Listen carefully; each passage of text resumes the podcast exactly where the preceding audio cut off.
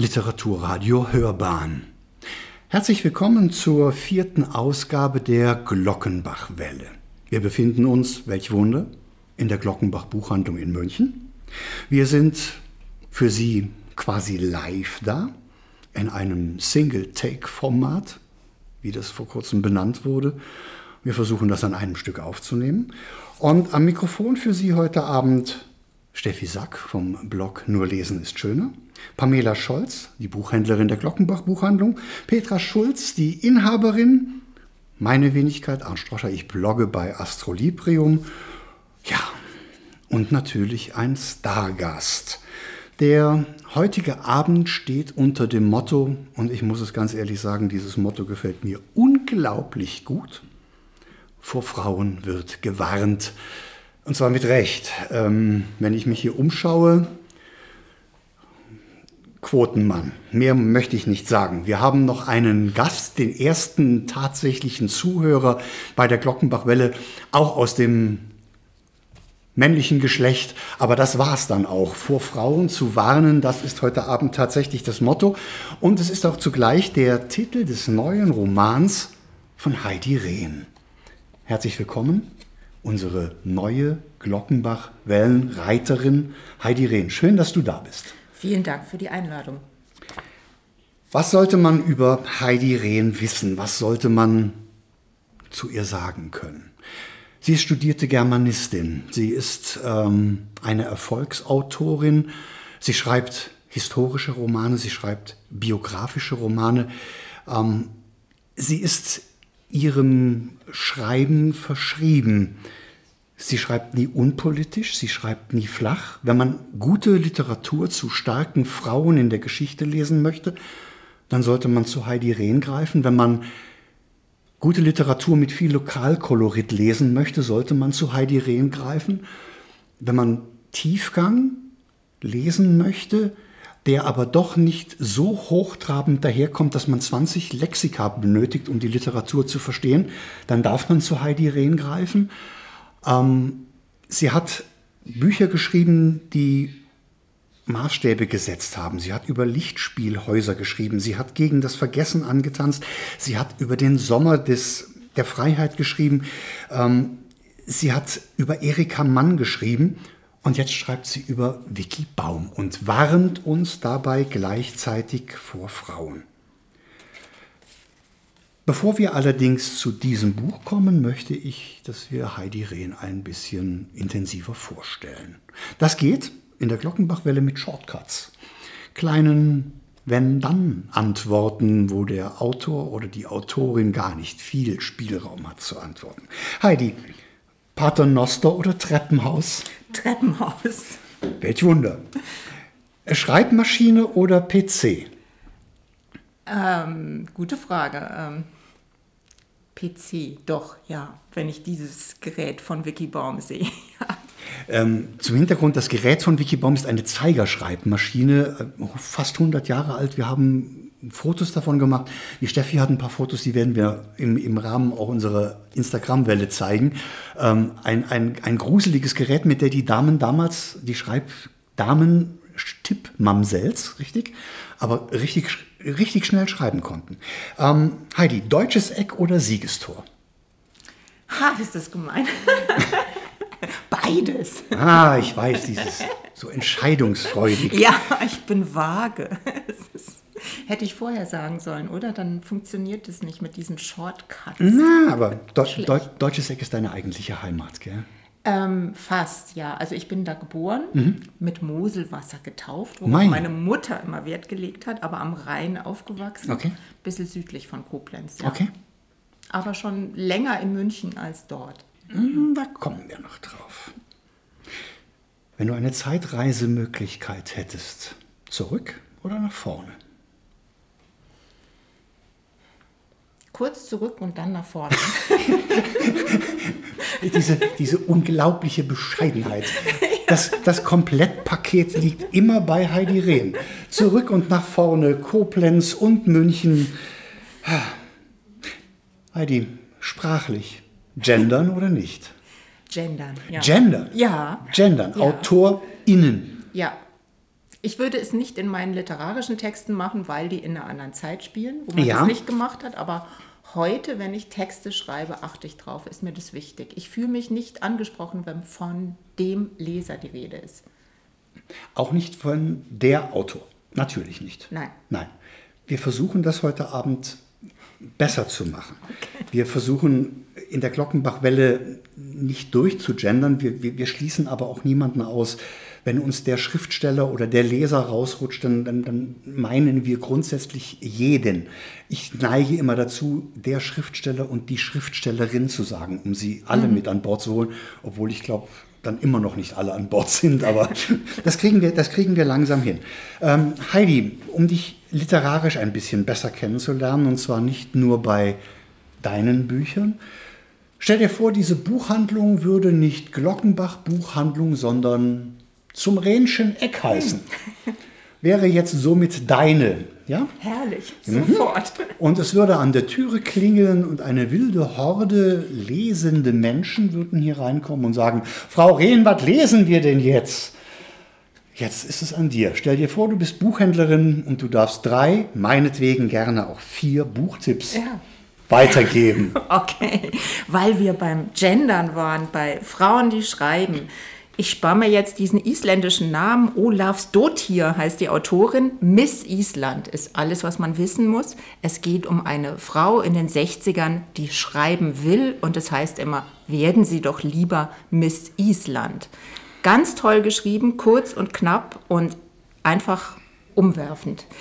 Als nächstes, weil ich Bücher über München schreibe, lese ich auch gern Romane, die in München spielen, von meiner lieben Kollegin Lilly Beck, Wenn die Hoffnung erwacht. Bisschen was fürs Herz. Es geht um die Nachkriegszeit in München, um eine junge Frau, die in eine unglaubliche Situation stolpert und sich in der Nachkriegszeit in dieser Situation irgendwie bewähren muss. Sehr viel Lokalkolorit auch, sehr viel ähm, Nachkriegszeit und einfach gut zu lesen. Dann sehr faszinierend meine Freundin Lotte von Anne Stern, auch ein biografischer Roman über die leider vergessene Malerin Lotte Laserstein, die in den 20er Jahren unglaublich faszinierende Frauenporträts vor allem gemalt hat, vor allem von ihrer Freundin Traute. In diesem Roman begegnen sich die beiden in den 60er Jahren wieder und rollen ihr Leben auf. Ganz, ganz toll. Und noch ein biografischer Roman, wieder über eine Künstlerin, Bettina Storks, Dora Maar und die zwei Gesichter der Liebe. Dora Maar, die einzige Frau, die Pablo Picasso Paroli geboten hat, so ein bisschen. Und auch sehr faszinierend zu lesen. Das klingt sehr spannend. Ähm, wäre es vermessen, dir eine Frage zu deinen eigenen Büchern zu stellen? Wir haben uns natürlich in der Zeit der Vorbereitung, hat die Steffi auch mal geschaut, was du in deinem Leben geschrieben hast, wie viel du geschrieben hast.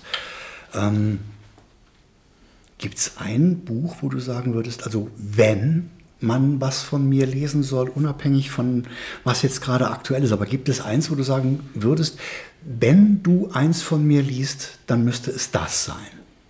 Das ist natürlich sehr Ich gemein, weiß, ne? Das ich so weiß, wie wenn ich meine weiß. Mutter fragt, ja, was ich ist weiß. dein Lieblingskind? Ich, Das aber, ist aber, ganz aber, bitter. aber, aber ehrliche Mütter Aber- finden Antworten. Ja, Ja. ehrlich gesagt würde ich jetzt sagen, liest Das Haus der schönen Dinge, mein Kaufhausroman. Okay.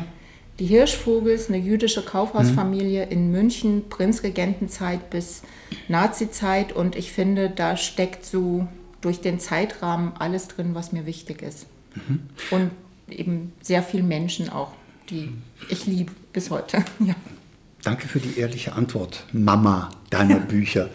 Ähm, womit du auch den Bogen schon wunderbar gespannt hast, weil ich werde mich aus diesem Gespräch jetzt kurz verabschieden, weil es geht jetzt nach München. Es geht, bevor wir vor Frauen warnen werden, es geht um deine Affinität zu dieser Stadt und zu deinem Leben und zu deinem Wirken in dieser Stadt.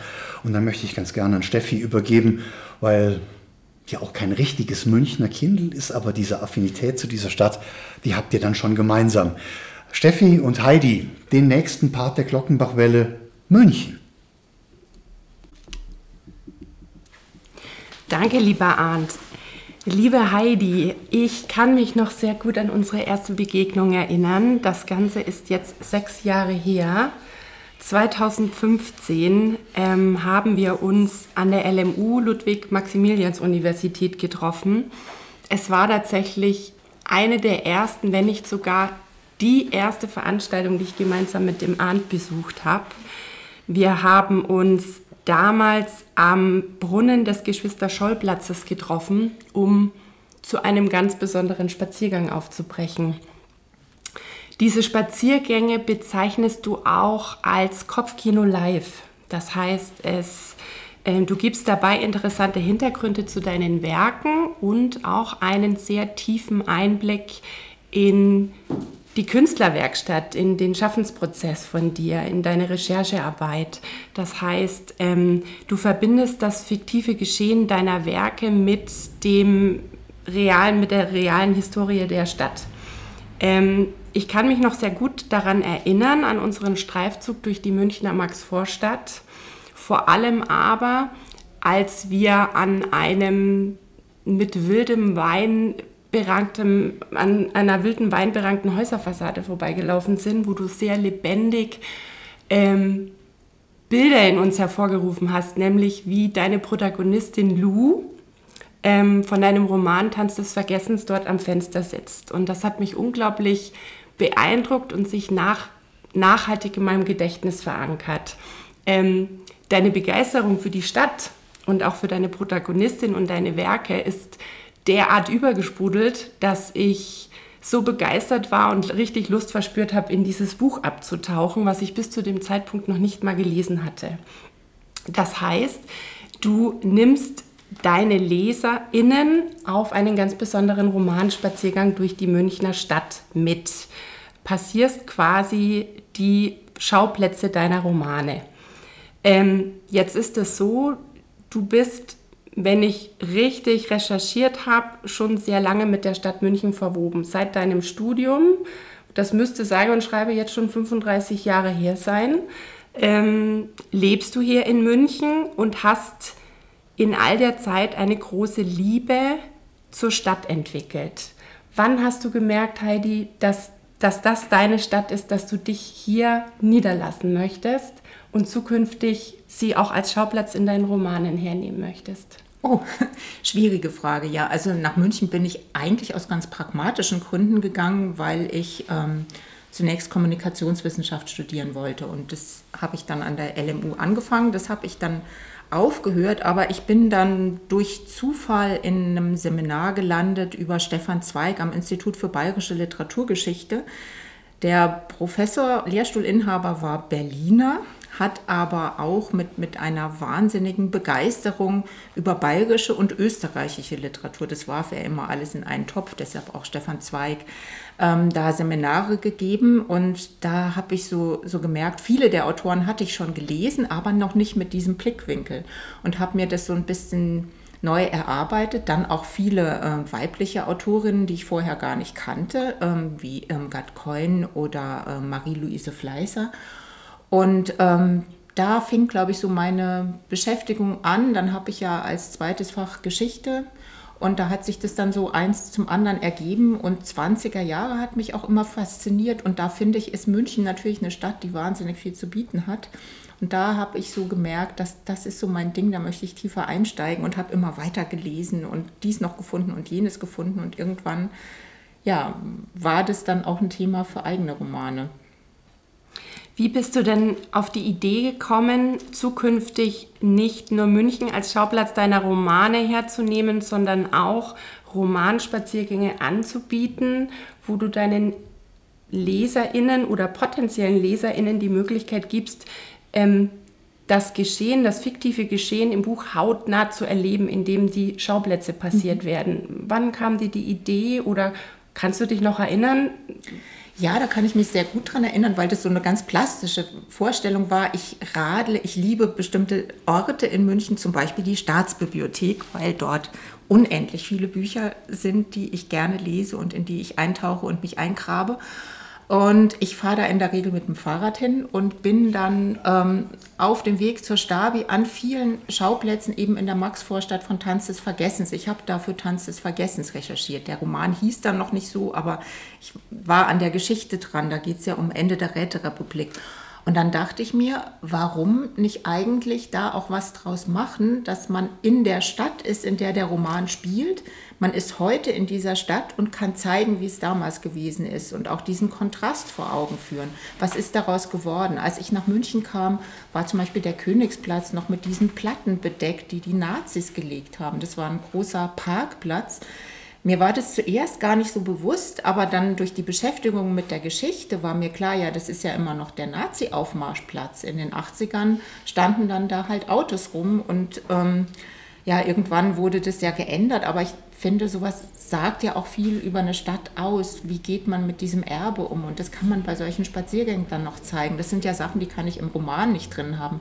Da fokussiere ich mich auf eine bestimmte Geschichte und versuche das eben federführend für, für das, was ich sagen will, zu verpacken. Aber bei diesen Spaziergängen kann ich solche Informationen noch reinpacken. Und das war so die Idee. Und dann ist der Verlag auch äh, drauf angesprungen. Du warst ja mit dabei, mit Arndt zusammen, bei diesem ersten offiziellen Spaziergang. Und die Leserinnen haben das auch sehr positiv aufgenommen. Und irgendwie ähm, mache ich das bis heute. Jeder München-Roman kriegt einen eigenen Spaziergang. Ja. Finde ich ganz toll und ähm, ich bin nach wie vor begeistert und ein, ein Riesenfan von diesen Spaziergängen, auch wenn es tatsächlich nur einer gewesen mhm. ist, an dem ich teilgenommen habe. Ähm, es war allerdings der erste, also ich war bei der Premiere dabei.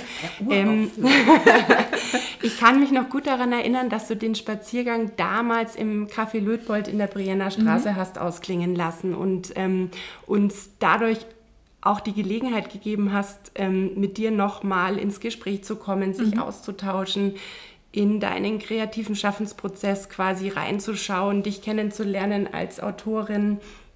Und das fand ich furchtbar interessant und ich glaube auch, ähm, dass es sehr spannend ist, ähm, was die anderen Romane anbelangt. Also mir war gar nicht bewusst, wie viele Romane oder wie viele Romanspaziergänge du tatsächlich aktuell auch in Zeiten mhm. von Corona zum Angebot hast.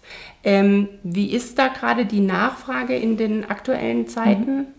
Also man merkt, es ist schon weniger als vorher, aber es ist auch ein großes Bedürfnis da. Also ich hatte während der Zeit, als gar nichts ging, auch immer wieder Mails von Leuten, die schon mal dabei waren, die angefragt haben, geht nicht wenigstens das, irgendwas würden wir gerne machen. Und das fand ich wahnsinnig schön, weil es mich auch so ermutigt hat.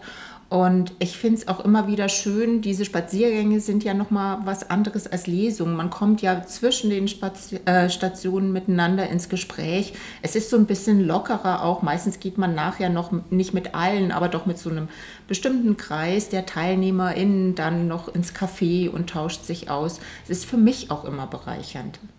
Du bist den LeserInnen dadurch eben sehr nah oder die LeserInnen mhm. haben ähm, die Möglichkeit, mhm. dir sehr nahe zu kommen ja. als Autorin, was man ja im normalen Sinne nicht hat. Das finde ich sehr schön. Also kann ich als Tipp an alle Heidi Rehn Leser und zukünftige Heidi Rehn LeserInnen äh, empfehlen. Ähm, jetzt bezeichnest du ja München über all die Zeit, in der du wohnst, jetzt ja auch als deine Wahlheimat und bist, ähm, hast die Stadt sehr lieb gewonnen. Mich würde interessieren, hast du das Gefühl, dass dich die Stadt mittlerweile auch lieb hat? Oh. Liebt dich deine Stadt? Dieses Schild habe ich mal irgendwo gesehen. Ja, ich weiß es nicht, weil ähm, diese Stadt ist ja wahnsinnig vielfältig. Das ist ja auch das Faszinierende an ihr. Ich wage auch nicht zu behaupten, dass ich sie kenne. Ich weiß gar nicht deswegen, ob man sie so als, als eins fassen könnte, das mich lieben könnte. Keine Ahnung. Also bin ich jetzt so ein bisschen sprachlos, weiß ich nicht. Also ich persönlich könnte mir München nicht ohne Heidi Rehn vorstellen. Danke. Sehr schönes Kompliment. Also du, du widmest der Stadt so unglaublich viele Romane und jetzt kehrst du ihr tatsächlich den Rücken. Ja. Und zwar erstmalig, denn wir finden uns in deinem aktuellen Roman plötzlich an einem ganz anderen Ort wieder. Und zwar reisen wir nach Berlin. Und an dieser Stelle ist es tatsächlich so, dass ich den Ball an den Ahn zurückspielen würde. Ja, jetzt würde ich dir gerne das Wort übergeben, Arndt. Der äh, fühlt jetzt nochmal auf den Zahn, was es mit dem aktuellen mhm. Roman auf sich hat. Wir versuchen jetzt wieder in die Glockenbachwelle reinzukommen, nachdem es der Steffi mit der Frage, liebt dich deine Stadt gelungen ist unsere Autorin sprachlos zu machen. Soll man erst mal schaffen. Ähm, vor Frauen wird gewarnt. Wir verlassen München, wir betreten Berlin, Mitte der 20er Jahre, der 1920er Jahre. Und schon auf den ersten Seiten wirfst du in diesem Roman vor Frauen wird gewarnt unglaublich viele Fragen auf, die aber den Lesefluss nicht stören. Die erste Frage, die ich mir stellte, und da mag der Verlag mir nicht böse sein, aber Warum ist dieses Buch nicht bei Ullstein erschienen? Es ist eine Hommage an den Ullstein Verlag. Er spielt im Ullstein Verlag. Er spielt mit einer Ullstein Autorin, die sich gegen Ullstein Autoren durchsetzen muss. Er spielt in einem kleinen Büro mit Ullstein Tippmamsels. Warum ist das kein Buch des Ullstein Verlags geworden? Habe ich mich auch schon gefragt. Gibt es keinen Grund für, oder? Ähm, ja, also Knauer kam halt, ähm, meine Lektorin bei Knauer, mit der ich seit vielen Jahren zusammenarbeite, weiß, dass ich ein großer Vicky Baum-Fan bin. Und nachdem ich die Erika Mann literarisch verarbeitet habe, kam sie mit der Idee. Und ich muss gestehen, das war natürlich bei mir offene Türen einrennen, weil das war immer ein Traum, über Vicky Baum einen Roman zu schreiben. Da habe ich dann nicht auf Uhlstein gewartet. Gut, das akzeptiere ich. Also die, die, die, die Chance genutzt, endlich dir diesen genau. Traum zu genau. erfüllen. Ja. Dann lässt du aber auch gleich auf der ersten Seite einen, ein Ulstein-Urgestein, nämlich Hermann Ulstein, sagen zu dieser Vicky Baum, schreiben Sie mal was über ein tüchtiges Mädel. Ich habe den Eindruck gehabt, auch das hat man dir irgendwann eingeflüstert. Gab es das? Gab es auch mal jemanden, der dir gesagt hat, Sie, Frau Rehn, schreiben Sie doch mal was über ein tüchtiges Mädel? Das scheint so ein bisschen deine eigene Leitlinie zu sein, über tüchtige Mädels zu schreiben. Also, nee, muss ich gestehen. Also dieser Satz ist laut Vicky Baum, laut ihren Memoiren tatsächlich gefallen. Den habe ich mir dann tatsächlich nicht ausgedacht, um ihn Hermann Ullstein ins. Mhm. Den habe ich bei Vicky Baum geklaut und da glaube ich ihr dann auch. Ähm, ich weiß nicht, ich wollte immer über tüchtige Mädels schreiben. Da muss mir keiner sagen, schreib über tüchtige Mädels. Mir hätte zu denken gegeben, wenn jemand käme, schreibe über tüchtige Jungs. Ja. Wo, wo, wo liegt dieser innere Antrieb verborgen, endlich über Vicky Baum schreiben zu wollen? Was hat dich an dieser ähm, Schriftstellerin so sehr fasziniert? Immerhin eine Frau, die unglaublich erfolgreich war, die mhm. bis heute immer noch diesen, diesen Titel tragen kann, in ihrer Zeit die bestbezahlte Schriftstellerin mhm. in Deutschland gewesen zu sein, äh, an die man sich heute kaum noch erinnern kann. Aber wo kommt diese Nähe zu ihr her, die dich dazu antreibt, dich da rein zu recherchieren und diese Frau so lebendig zu beschreiben? Ja, weil ich finde, das ist so eine Frau, die packt einen so. Also mich hat sie von Anfang an gepackt. Ich bin an ihre Bücher geraten, wie wahrscheinlich viele, diese berühmten Leseclub-Ausgaben von Bertelsmann aus den 50ern. Die hatte Oma und irgendeine Tante, alle hatten die zu Hause stehen. Und das griff man sich und dann kam natürlich von der Mama der Satz, Kind, das ist doch keine richtige Literatur. Und dann hat man es natürlich trotzdem gelesen und war fasziniert. Also es war erstmal so dieser Hauch des Verbotenen. Und dann habe ich irgendwann über Vicky Baum so ein bisschen recherchiert weil ich finde, die war nicht so 50er Jahre mäßig, wie ich mir das vorgestellt habe und habe festgestellt, das ist eine unglaublich faszinierende, moderne, fortschrittliche Frau. Und viele der Themen, die Vicky Baum angerissen hat, die beschäftigen uns bis heute. Und das finde ich ist einfach das, was mich gereizt hat, da ihrem näher zu kommen. Und dann finde ich sie auch so vom ganzen, so wie ich sie mir vorstelle, vom ganzen Typ her sehr sympathisch. Natürlich ist das Ding, sie war ein Profi durch und durch und wusste genau, wie sie rüberkommen will. Also ihr Nachlass, da ist nichts zufällig. Das heißt also, man wird da nicht irgendwelche mm, Dinge aufdecken, die sie nicht will, dass sie aufgedeckt werden. Das ist natürlich einerseits ein bisschen schade, aber andererseits auch wieder faszinierend. Gleichzeitig gewährst du in diesem Roman eine ganze Menge Einblicke in das Verlagsgeschehen von damals. Ähm, Dinge, die für uns heute selbstverständlich sind, wie Rezensionsexemplare, mhm. äh, Dinge, wie man den Markt ankurbelt, wie man eine Autorin in den, ins Schaufenster stellt, im wahrsten mhm. Sinne des Wortes. Ähm, eine ganz idyllische Welt eigentlich, in der auch Autorinnen und Autoren beispielsweise im Verlag noch angestellt waren oder beschäftigt waren und eigene Ressorts in Zeitschriften hatten. Unvorstellbar für die heutige mhm. Zeit, dass man also tatsächlich so eine Anbindung ans Haus hatte. Ähm, wenn man die Rezensionen jetzt selbst durchliest von Menschen, die dieses Buch gelesen haben, findet man einige, die machen einen Fehler. Die schreiben nämlich, du hättest ein tolles autobiografisches Werk verfasst. Da musste ich lachen, weil autobiografisch wäre ja, wenn die Heidi, Heidi Rehn über sich selbst schreibt. Dann sage ich, dann hat der Rezensent ja keine Ahnung, weil es ist ja ein biografischer Roman. Und dann denke ich mir, Stimmt ja gar nicht. Vielleicht ist es ja doch autobiografisch. Vielleicht ist dieser Fehler ja ganz unbewusst ganz was Richtiges. Wenn ich Vicky Baum mir anschaue, die ihre Heimat verlässt und nach Berlin geht, in eine Stadt, sich dort freischreibt, ähm, nachher mit dieser Stadt in Verbindung steht, untrennbar mit ihr verbunden wird, dann drückt sich mir so ein Heidi Rehn und München Bild auf. Äh, täuscht mich das? Seid ihr vielleicht gar nicht so weit voneinander weg vom, vom inneren Wesenskern, auch vom Mut her, bestimmte Themen anzupacken? Ähm, sie ist natürlich ein großes Vorbild. Ich möchte mir jetzt nicht anmaßen, mich da mit Vicky Baum auf eine Stufe zu stellen, sage ich mal. Dazu ist sie mir noch zu weit, sprechen wir vielleicht in 20 Jahren drüber oder mhm. so, keine Ahnung.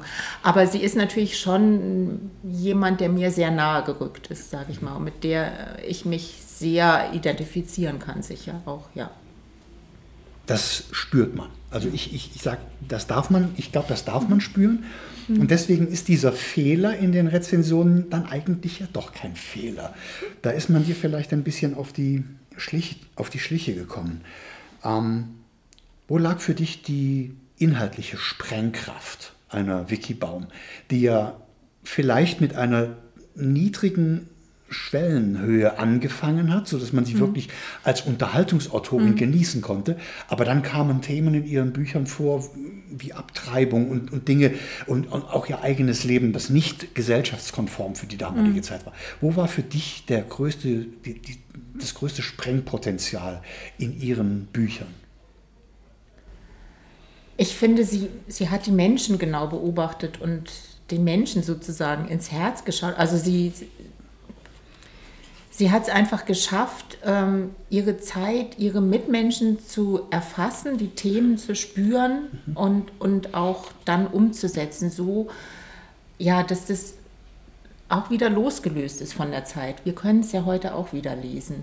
Ich finde ja, dass die Themen von ihr uns bis heute beschäftigen, nicht nur als Themen an sich, sondern auch als Menschen, als menschliche Themen. So das, was sie von den Menschen rauskitzelt, das ist ja allgemeingültig. Mhm über die Zeit hinweg. Das finde ich sehr faszinierend. Viele, viele deiner Leser sind auch am Ende ihrer Rezension, und das ist immer so ein Stimmungsbild, einig darin, dass sie A, Vicky Baum lesen wollen. Sie sind neugierig geworden auf Vicky Baum. Ähm, da hast du vielleicht eine Tür aufgestoßen, die sonst niemand mehr mhm. aufgestoßen hätte. Jetzt wieder die Frage, die ich dir vor, vorhin zu deinen Büchern gestellt habe. Wenn jemand sich Wikibaum nähern wollte, was sollte er denn nehmen? Ich empfehle da tatsächlich Menschen im Hotel, obwohl es nicht ihr typisches Buch ist, aber es ist sehr es ist sehr eingängig von, von der Art her, weil sehr viele verschiedene Protagonisten nebeneinander stehen und sie beschreibt die sehr liebevoll und auch mit so einem Schuss Ironie und man kriegt so ein gutes Bild der Zeit. Also man kann sich ja diese Situation im Hotel, viele Menschen treffen aufeinander, jeder bringt so seine Geschichte mit. Das berührt sich in einem Punkt und geht dann wieder auseinander. Das kann man sich ja gut vorstellen. Das hat sie, finde ich, sehr gut gefasst. Mhm. Sehr faszinierend. Wenn du Autorinnen Kollegen von dir heute im deutschsprachigen Raum siehst und du sagst, ich stelle mich nicht auf irgendein Podest und vergleiche mich mit Vicky Baum. Gibt es heute eine Autorin, die du kennst, wo man sagen, wo du vielleicht sagen würdest, das ist gerade aktuell jetzt jemand, den ich für mich vergleiche mit Vicky Baum? Oh, schwierig. Schwierig? Es gibt so viele tolle Kolleginnen, die ich gern lese.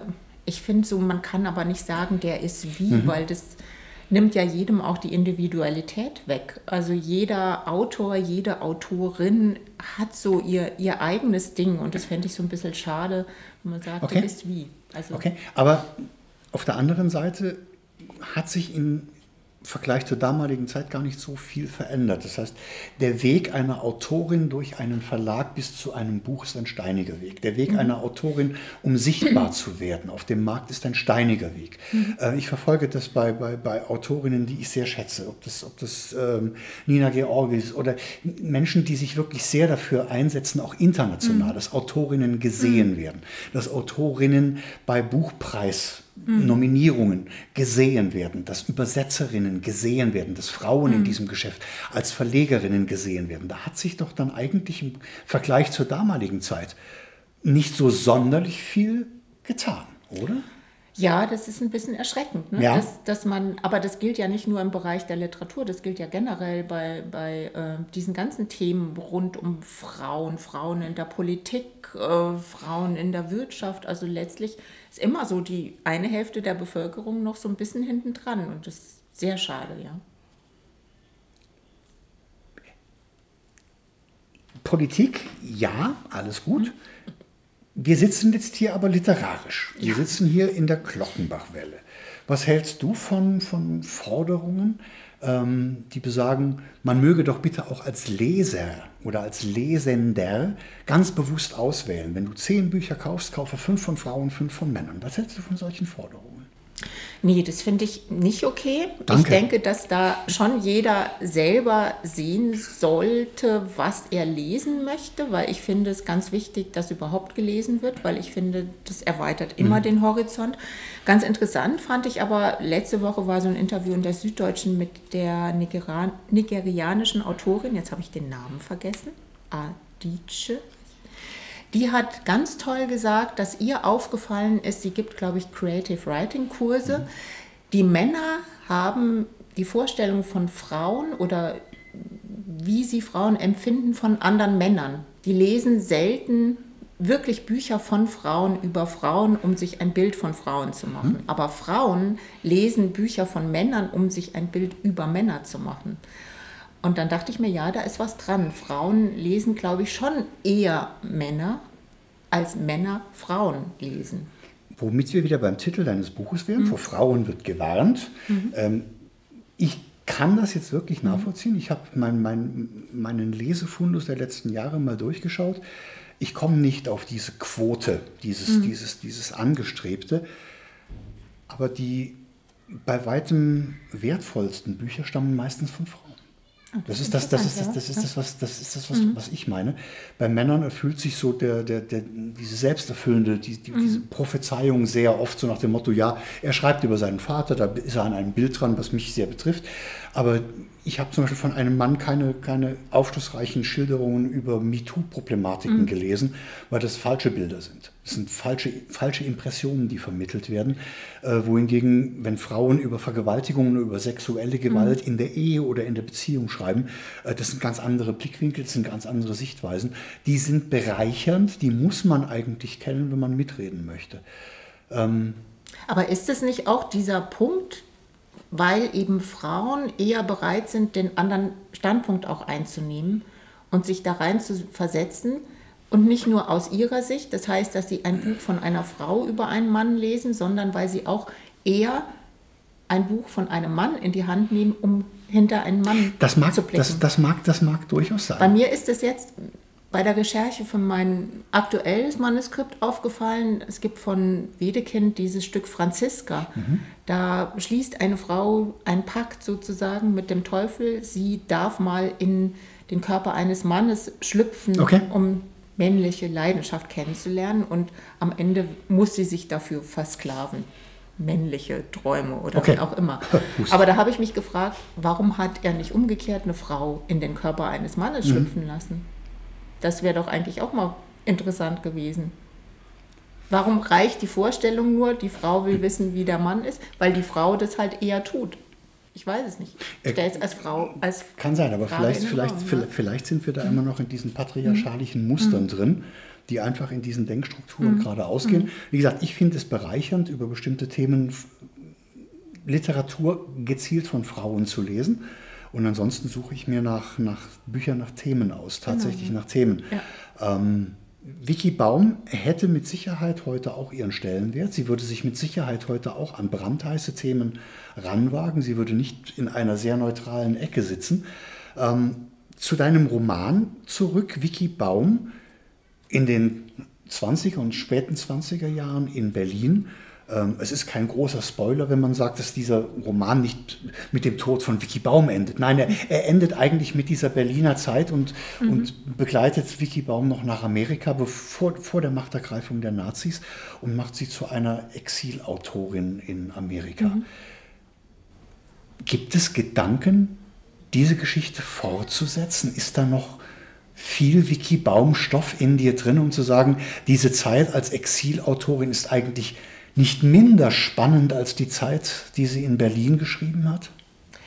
Sie ist anders, aber mhm. ähm, würde mich schon reizen, wobei ich immer ein bisschen zögere. Sie hat sich selber ja auch nicht als Exilautorin gesehen, weil sie ja, hast du ja angesprochen, vor der Machtergreifung gegangen ist. Und sie ist ja auch nicht gegangen, weil sie erstmal prinzipiell, weil sie befürchtet hat, dass die Nazis an die Macht kamen. Sie hat ja dann später gesagt, sie hat eigentlich erst in Amerika gemerkt, was in Deutschland los war. Das fand ich sehr interessant, weil sie ja eigentlich doch ein sehr wacher, sehr, sehr äh, beobachtender Mensch gewesen ist. Aber ähm, insgesamt ist es natürlich wahnsinnig aufregend, wie sie sich in Amerika positioniert mhm. hat. Sie hat ja dann nachher wirklich nur noch auf Englisch geschrieben. Ich habe ein Interview von ihr gehört in den 50er Jahren. Da wurde sie darauf angesprochen, weil ihre Bücher von Übersetzern, interessanterweise auch von Männern, mhm. ähm, übersetzt wurden ins Deutsche, warum sie das nicht selber macht. Und da hat sie gesagt, mir fehlt der Bezug zu meiner Muttersprache. Okay. Also sie kann schon durchaus noch ähm, sprechen, sich unterhalten, aber sie traut sich nicht mehr zu, literarisch auf Deutsch zu schreiben.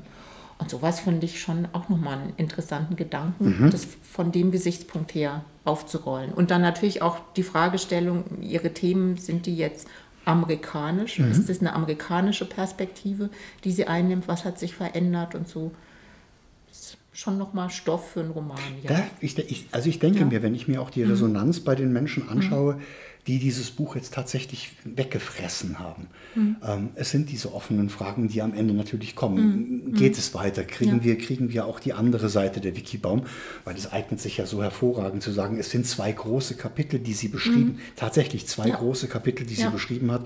Und wer, wenn nicht Heidi Rehn, sollte diese beiden mhm. Kapitel mhm. aufdröseln? Ich möchte aber an der Stelle ganz gerne an die Pamela Scholz weitergeben, weil die hat auch die ein oder andere Frage zu Wikibaum Baum noch auf dem, auf dem, auf dem Buchhändlersäelchen liegen, bevor sie dann auch zu den Buchhändlerinnen Tipps kommt, die immer an der Stelle kommen, wenn das Gespräch mit der Autorin fast am Ende ist, weil das gute Tradition der Glockenbach-Welle ist, zu sagen, wenn jemand dieses Buch gelesen hat und dann sagt, der zweite Teil ist noch nicht da, aber ich gehe in meine Buchhandlung meines Vertrauens und sage, ich habe jetzt vor Frauen wird gewarnt gelesen, was kann ich denn jetzt lesen? Was fühlt sich so an? Was schmeckt so?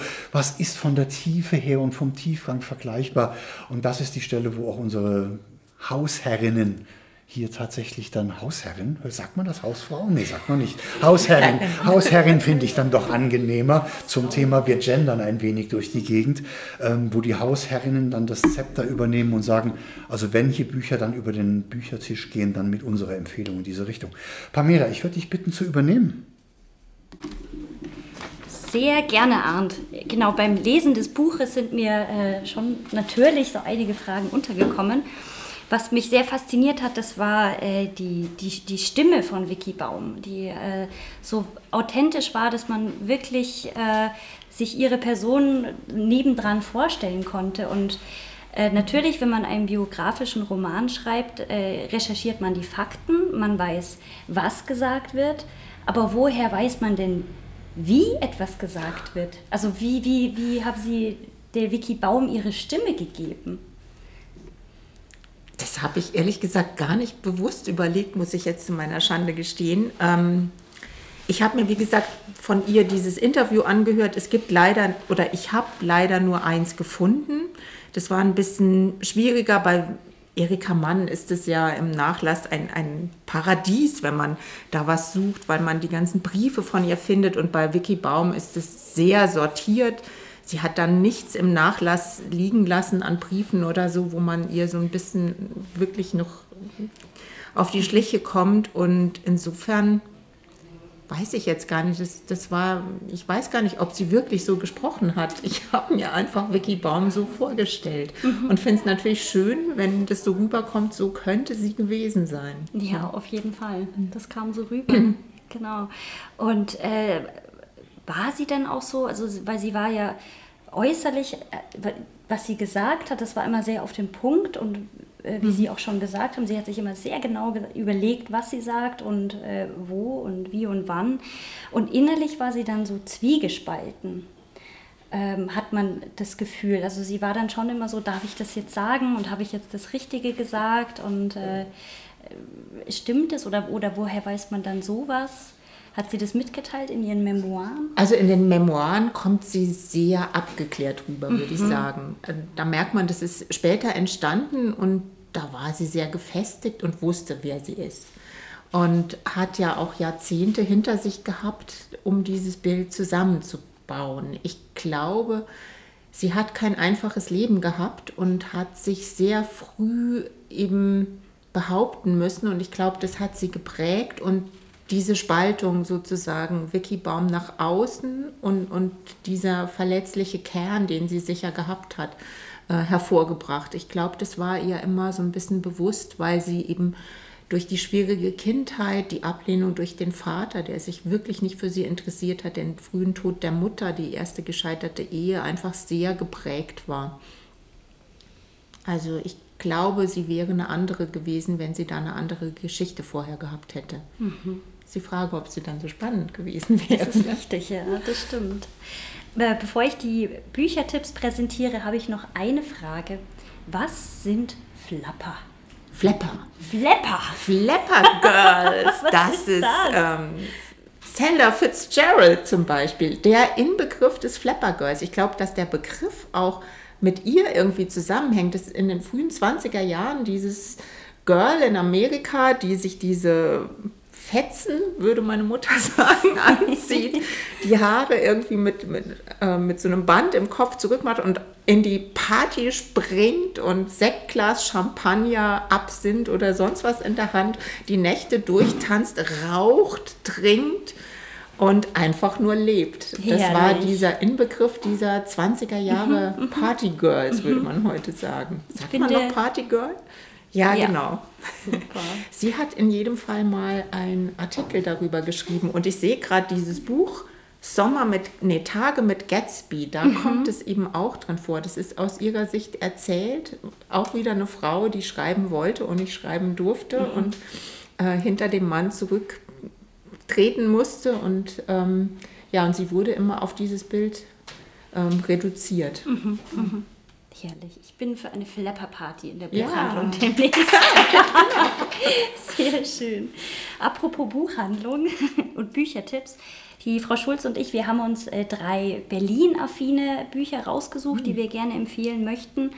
Das eine ist, ähm, also eines auch meiner absoluten Lieblingsbücher, und zwar der mhm. Fabian von Erich Kästner, weil es einfach so ein unglaublich schlaues und, und wunderschönes Buch ist und eben auch ja am Vorabend sozusagen der Machtergreifung spielt und ein sehr interessantes Berlin-Bild zeichnet.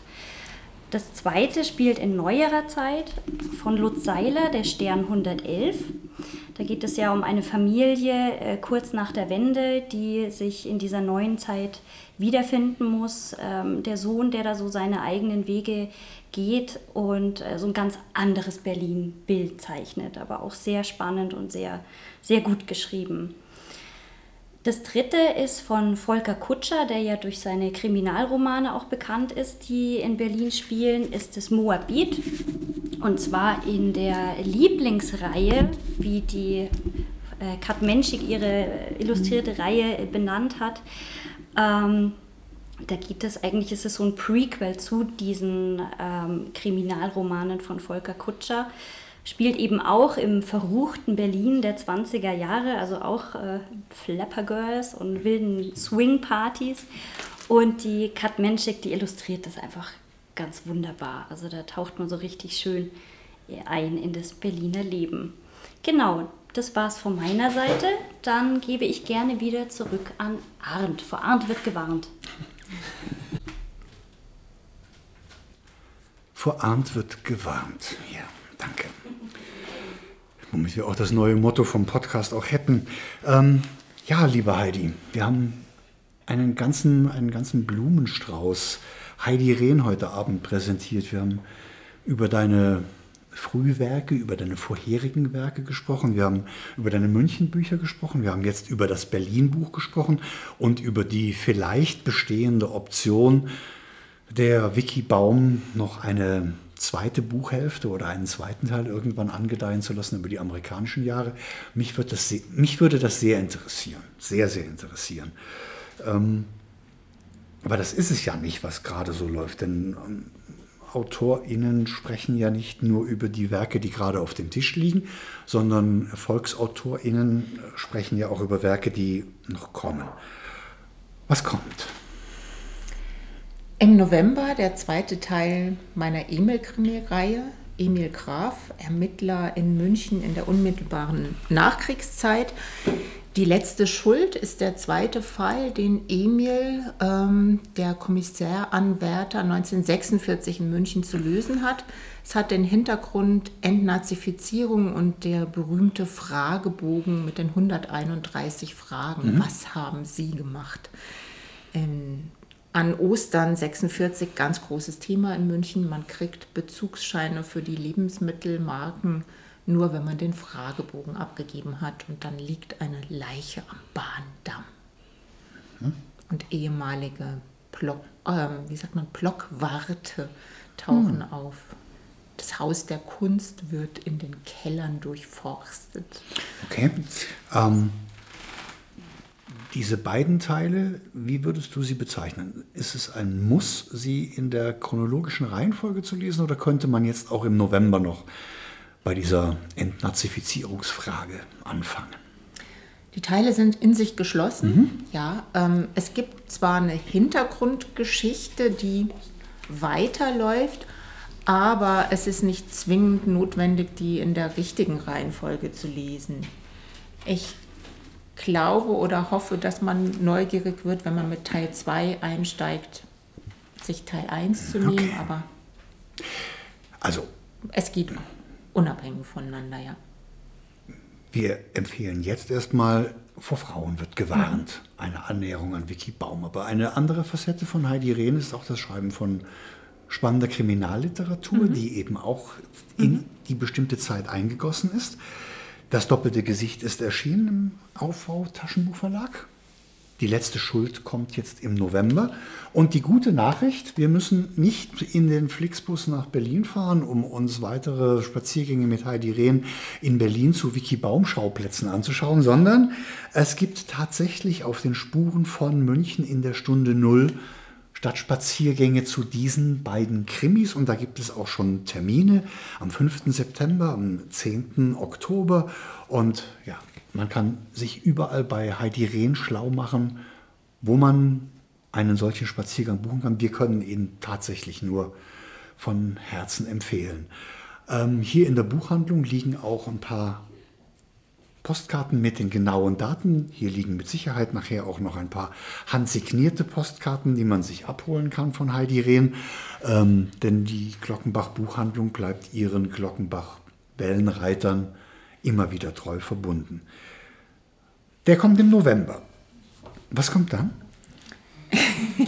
Ein neues Buch, ein neuer München-Roman, der wieder mit Büchern zu tun hat, aber nicht von Autorinnenseite, nicht von Verlegerinnenseite, sondern von Buchhändlerinnenseite. Und es geht ein bisschen zurück in der Zeit. München Anfang 20. Jahrhundert die große Zeit der Bohème, die große Zeit der Kunststadt, die große Zeit der Frauenbewegung. Ich traue mich fast gar nicht mehr was zu sagen. Nein, Vor ist alles, Frauen bist ist, du wahr. ist, ist alles. Weil du schaust so kritisch. nein, nein, nein, nein, nein, nein. Wenn man meinen Blick jetzt, wenn man, wenn man, wenn man meinen Blick jetzt, wenn man meinen Blick jetzt deuten würde, ja, dann würde ich sagen, hier erfüllt sich für mich persönlich ein Buchtraum, denn es ist vielleicht nicht diese Warenhausdynastie, die du beschreibst, in einer Buchreihe, die durch eine Stadt wabert, obwohl es diese Dynastie nie gegeben hätte und man sagen würde, nach einem Stadtspaziergang dahin, wie du es vorhin mal in einem Vorgespräch gesagt hast, die Leute sind stehen geblieben und haben gesagt, da wäre ich gerne kaufen gewesen und man hat das Gefühl, es hat es tatsächlich gegeben. Aber das über einen Buchhandel, einen Buchladen in München zu machen, oh, das kann ich kaum erwarten. Also da sage ich ganz ehrlich, das kann ich kaum erwarten. Und aus guter Erfahrung können wir, glaube ich, alle sagen, da können die Erwartungen gar nicht hoch genug sein, denn die Messlatte hast du selbst gelegt, drunter schreibst du nicht, das passiert nicht mehr. Und insofern werde ich mich ganz persönlich auf diesen neuen Roman, äh, auf diesen sehr, sehr bücherlastigen Buchhandelsroman unglaublich freuen.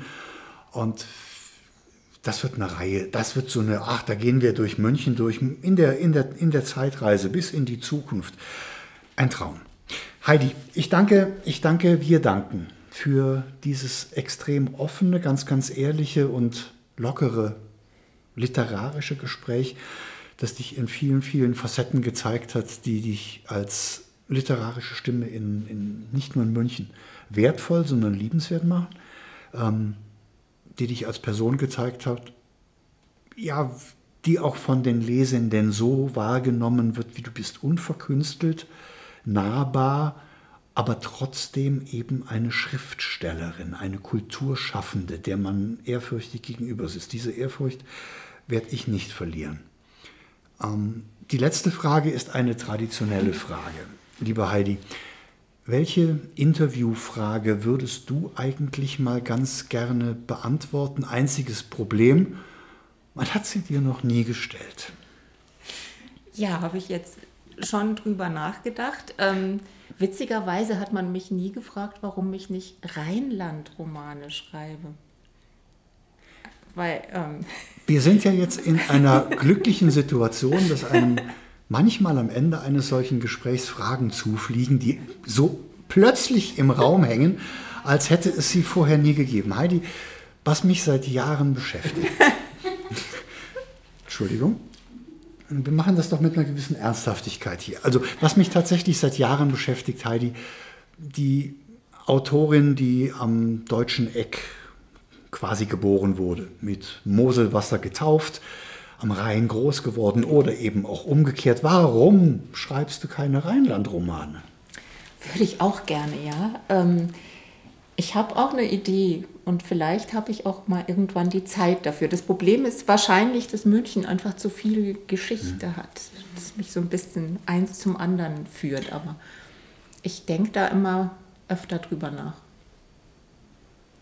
Weil so dieses, ich weiß nicht, wer den Rhein kennt, ich bin da halt mit dem Blick auf den Rhein aufgewachsen und sich dann vorzustellen, was da schon alles so den Rhein runtergeflossen ist, hat schon was für einen Roman, würde ich sagen. Also ich als geborenes Moselkind und geborener mhm. Eifelaner, ich bin aus Trier, ah. also ich könnte mir sehr gut vorstellen, dass Heidi Rehn ihren Schauplatz mal an die Mosel und an den Rhein verlegt. Das Deutsche Eck ist ein historisches Eckchen, da kann man auch toll spazieren gehen. Zur Not auch mit einem Dampfer wunderbar spazieren fahren. Sehr, sehr geschichtsträchtige Ecke. Das war die vierte Ausgabe der Glockenbachwelle. Wir bedanken uns für Ihre geneigte Aufmerksamkeit. Wir danken Heidi Rehn, bleiben ihr auf den Spuren bei Ihren Spaziergängen, bei all dem, was sie schreibt. Wir würden uns freuen, wenn Sie uns besuchen. Besuchen Sie Steffi auf ihrem Blog Nur lesen ist schöner. Besuchen Sie die Glockenbach Buchhandlung im Glockenbach-Viertel in München. Lassen Sie sich überraschen. Sie haben nicht nur diese drei Bücher, die Sie heute Abend vorgestellt haben. Sie haben wendeweise Bücher, die Sie verkaufen und auch tatsächlich auch empfehlen können. Ähm, Sie können hier Spuren von Heidi Rehn finden, die Bücher von Heidi Rehn, ein paar Autogrammkarten und signierte Karten von Heidi Rehn. Vielleicht besuchen Sie meine kleine literarische Sternwarte Astrolibrium, um das ein oder andere über die Glockenbachwelle und unser Projekt herauszufinden und lassen Sie sich überraschen, wie wir weitermachen. Wir haben viele Pläne. Wir gehen gemeinsam in eine richtige Wellenzukunft und wir haben richtig Spaß dran. Und wir danken heute Abend unserem ersten Live-Zuhörer, der immer noch da ist. Das muss man sich mal auf der Zunge zergehen lassen. Er ist nicht gegangen. Die Glockenbachwelle ist publikumstauglich geworden. Wir danken herzlichst für Ihren Besuch. Das war's von uns. Bleibt gesund. Bis zum nächsten Mal.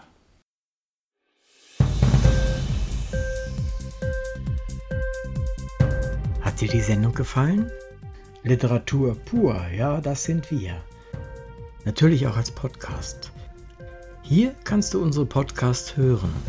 Anchor, Spotify, Apple Podcast, iTunes, Google Podcasts, radio.de und viele andere mehr.